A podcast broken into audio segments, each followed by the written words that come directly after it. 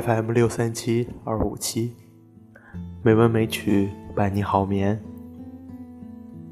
亲爱的朋友们，大家晚上好，我是主播小黄。今天是二零一八年十月三十日，欢迎您如期来到美文美曲第一千四百六十四期节目。今天我想与大家分享一篇散文。名字叫做《树枝黄叶天上来》。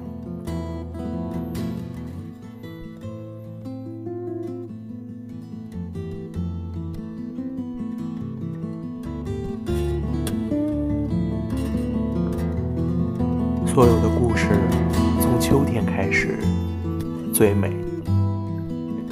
从哲学系转入中文系时，正是热夏。我受到季节的影响，也着实野心起来，把理则学与哲学概论统统归到一旁，以壮士断腕的姿态，开始猛猛地念古典文学，并且分秒思索我一生之中绝对要完成的三部巨著。那时我正在打工，当 baby sister。两个小鬼皮得要死，但我有绝对的信心，叫他们服服帖帖。每天，当他们一个看《无敌飞剑》，一个看《睡美人》时，我看我的《红楼梦》。那个暑假，我的心情完全的阳刚。整整两个多月，一个人住在女一宿舍二零九室。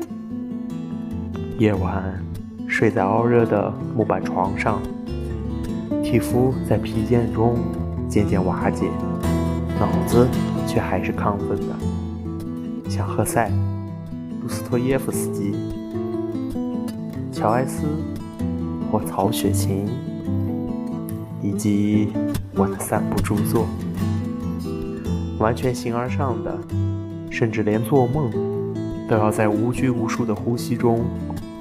我把四大片窗玻璃全部卸下，不屑于危险的顾虑，睡也要睡在天边。开学，大步去文学院上课。中国文学史里夹了一封厚厚的信，我得告诉系主任我的理想。可是事情开始有了转变，而且秋天来了。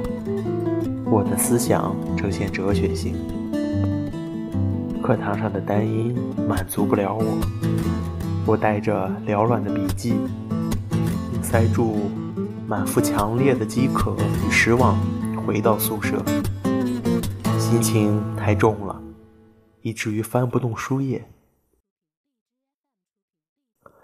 而速写画像撕去后，我的笔记薄了，却仍是空白。就这样，我逐渐成为课堂上的游牧民族，逐水草而居的穿梭在外文系、历史系与人类学系的门外，自己系上的课大半交给复印机去处理。那封长达八页的陈情信，终于没有交给系主任。自己拆阅后，发现当时的热血。都已退落不堪，忍不住黯然，便撕了。啊，我是个叛徒，用行为嘲弄自己的选择。当日子把橄榄树叶失了魂时，我受到警告，再不去上课，不必去期末考。于是，笔记簿里夹着约翰·克里斯朵夫，一起去上课。万一听不懂时，还有的救。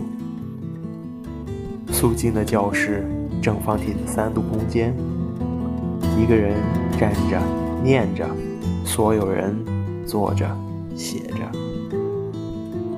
我像在这透明体之外观看他们。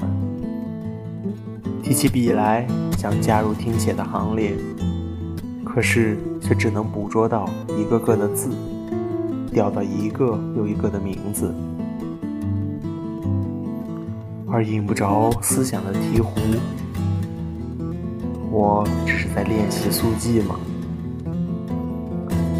我放下笔，不再追赶声音，枯坐，思想呈爬虫类状态，无法飞跃。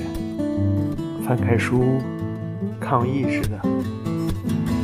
克里斯朵夫不留神地听他了。自夺，他究竟是真信仰呢，还是只不过自以为信仰而已？我一席，去着台上的讲者，心里对他说：“你被骂了。”在第二三零页第八行，又一惊。所有的字变成流弹，反伤我的自尊。我听到从我的内心射出一道苛责的复命。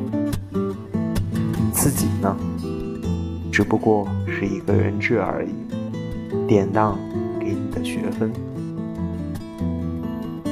我开始清醒，坐在这里做什么？听什么？写什么？捕获什么？当答案只不过是怕点名不到，无法考试时，我再也坐立难安。熬到下课钟响，随手收拾收拾便走。至于第二堂课，让它空白吧。舒展的灵丝活络起来，我深深嗅着秋草的沉香及风的鼻息。闲步去醉月湖。风吹皱湖水，残荷都凉。我可以这么自由的去感觉我身边的草木虫鱼，可以加入它们或诠释它们。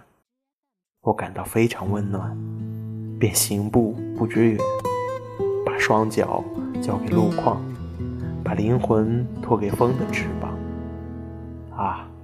让我们走出时间与空间的坐标吧。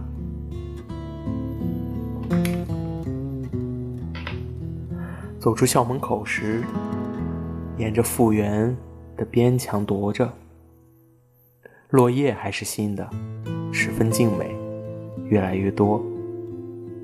我正检视秋叶的图腾，猜测它们流浪的旅程。突然，一阵天外袭来的旋风。荡起我的裙，并一口气吹落满天飞舞。风却煞止，落叶无助，纷纷似帆船，缓缓从天上航来，航来，航来。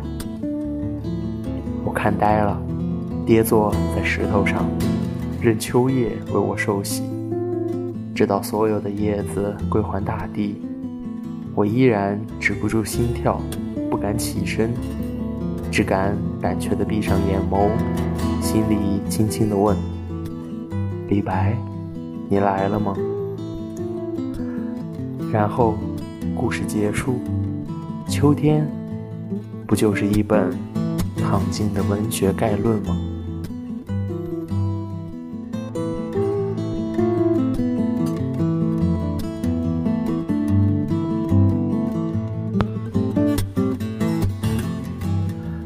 天的配乐是风，希望这优美的音乐能够伴您好眠。今天的节目就到这里了，感谢您的收听，亲爱的朋友们，大家晚安。